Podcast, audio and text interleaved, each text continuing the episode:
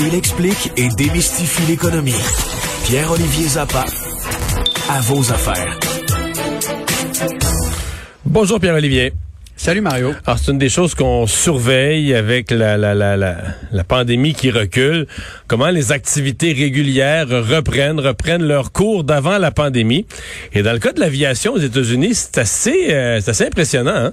C'est spectaculaire. Si on regarde simplement les chiffres d'hier dans les aéroports euh, aux États-Unis, on est à 90% euh, du volume de voyageurs qu'on observait avant la pandémie pour le même week-end. Euh, 1,9 million de passagers qui euh, ont, pris l'avion ce dimanche aux États-Unis. Bon, c'est Memorial Day aujourd'hui.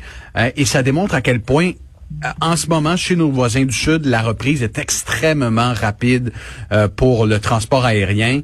Euh, ce que disent les, les, différentes compagnies, je prends Frontier Airlines, qui est une compagnie de vol domestique, le, le, boom du voyage ne fait que commencer. Ce week-end a été incroyable. Celui du 4 juillet va l'être encore plus. on s'attend à cet été à des records euh, dans les aéroports euh, aux États-Unis qui vont dépasser les records euh, d'avant la pandémie. Donc, on sent un réel engouement. Hein. On se demandait est-ce que les gens vont vraiment être vont, vont sentir en sécurité dans les avions? Ben là, aux États-Unis, la reprise, elle est extrêmement vigoureuse. Si bien, Mario, qu'on a remarqué une hausse des incidents à bord des avions. Tu sais, les passagers un peu cocktails désagréables qui euh, parfois euh, se bagarrent euh, dans, un avion. Là. Regarde les chiffres. Entre le 8 avril et le 15 mai, il y a eu 477 cas d'inconduite à bord des vols de Southwest. Et si on regarde depuis le début de l'année, là, on a eu 2500 cas de passagers qui ont eu des comportements. Mais est-ce que c'est un nombre anormalement élevé? Parce que euh, je pose la question parce que est-ce que ça veut dire qu'il y en a une partie qui, est à cause du, port du masque ou des mesures qui, qui créent des chicanes supplémentaires, qui fait un motif supplémentaire que quelqu'un qui est chaud un peu? Euh... Sur 2500 cas d'inconduite, il y en a à peu près 1700, 1900 qui sont directement liés aux consignes sanitaires qui ne sont pas respectées. Puis là, ça dégénère. Et si bien, Mario. Mais tu as vu une image qui circulait sur les réseaux sociaux en fin de semaine, là. Il y a une femme qui, l'hôtesse de l'air est allée quand elle lui expliquait les mesures sanitaires, puis lui demandait de, ah, puis pas juste de rester assise, la ceinture attachée pour le décollage, tout ça.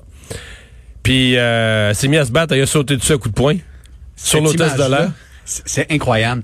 Cette image-là, Mario a fait le tour des États-Unis, le tour du monde, si bien que Southwest a décidé de mettre euh, un terme temporairement à la vente d'alcool à bord des avions. Complètement. Complètement. American Airlines a emboîté le pas au cours du week-end, a annoncé que d'ici le mois de septembre, euh, on allait cesser complètement la vente de vin, euh, de spiritueux, de bière à bord des appareils, parce que là, on, constate que les gens recommencent à voler, qu'il y a certain, une certaine tension à bord des appareils et que la consommation d'alcool contribue beaucoup à, faire gonfler les chiffres euh, d'inconduite à bord des avions.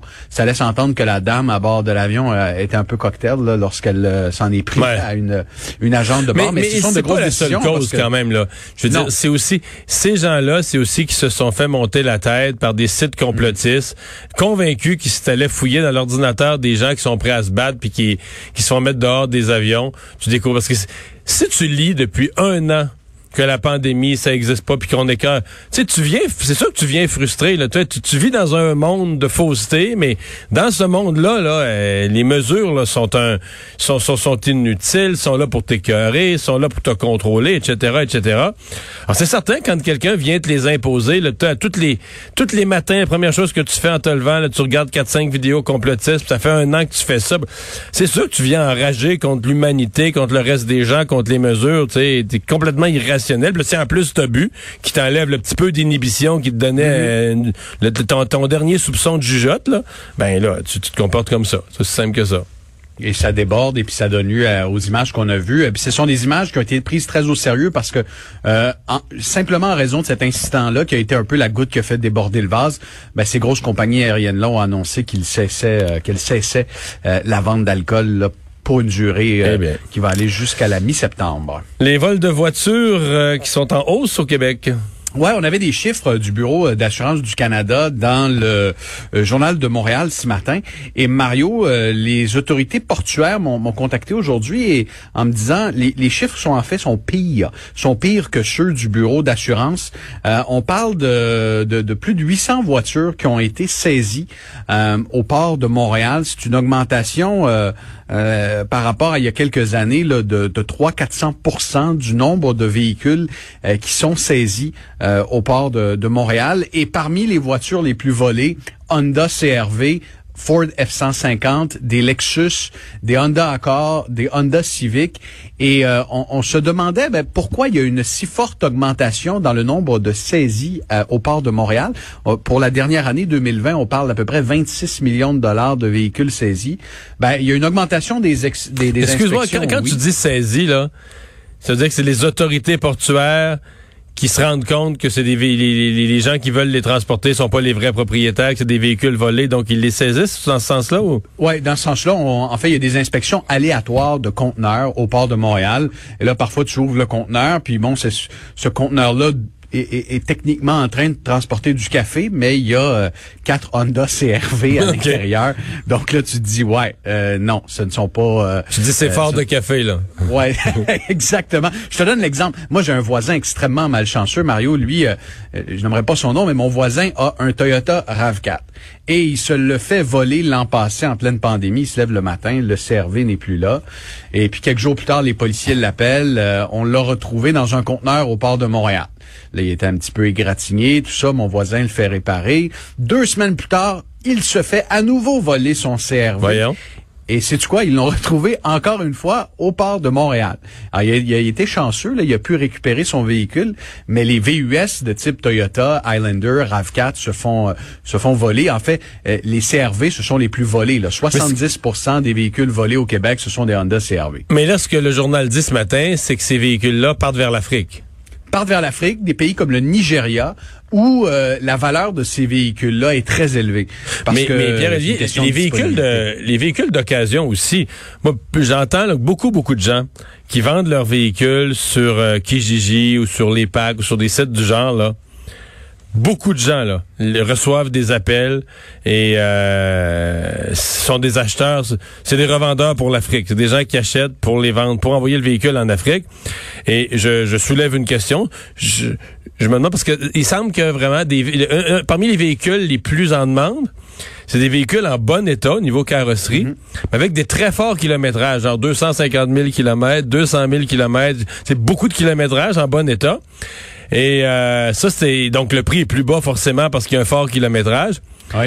Puis je me demande, euh, je me demande quand le Nigérien embarque dans son véhicule s'il y a toujours 275 000, s'il y a toujours Écoute, je suis pas certain que l'odomètre euh, affiche nécessairement ce qu'il y avait au compteur avant de quitter le port. D'après moi, le grand vent sur l'océan, le grand vent, d'après moi, ah. ça, ça, ça, ça fait reculer l'odomètre, ça poigne dans l'odomètre, ça, le grand vent. C'est magique, l'air de l'Atlantique fait rajeunir le véhicule. Écoute, je suis pas mal certain que tu es sur une piste, Mario, euh, mais en tout cas, ça donne des, des mots de tête, puis on se questionne à savoir, est-ce qu'on pourrait augmenter, puis c'est un peu ce que demande le syndicat des, euh, des douanes et de l'immigration, est-ce que on augmenter le nombre d'inspections parce qu'on s'entend que c'est la pointe de l'iceberg, le nombre de saisies euh, au, port de Montréal. Euh, est-ce qu'on ne devrait pas augmenter l'inspection des conteneurs? C'est certain qu'on peut pas euh, vérifier l'ensemble des conteneurs qui transitent par le port, mais le syndicat se questionne à savoir hmm. est-ce qu'on pourrait, disons, démanteler plus de réseaux au Québec en ayant une surveillance accrue au port de Montréal parce que c'est un véritable fléau?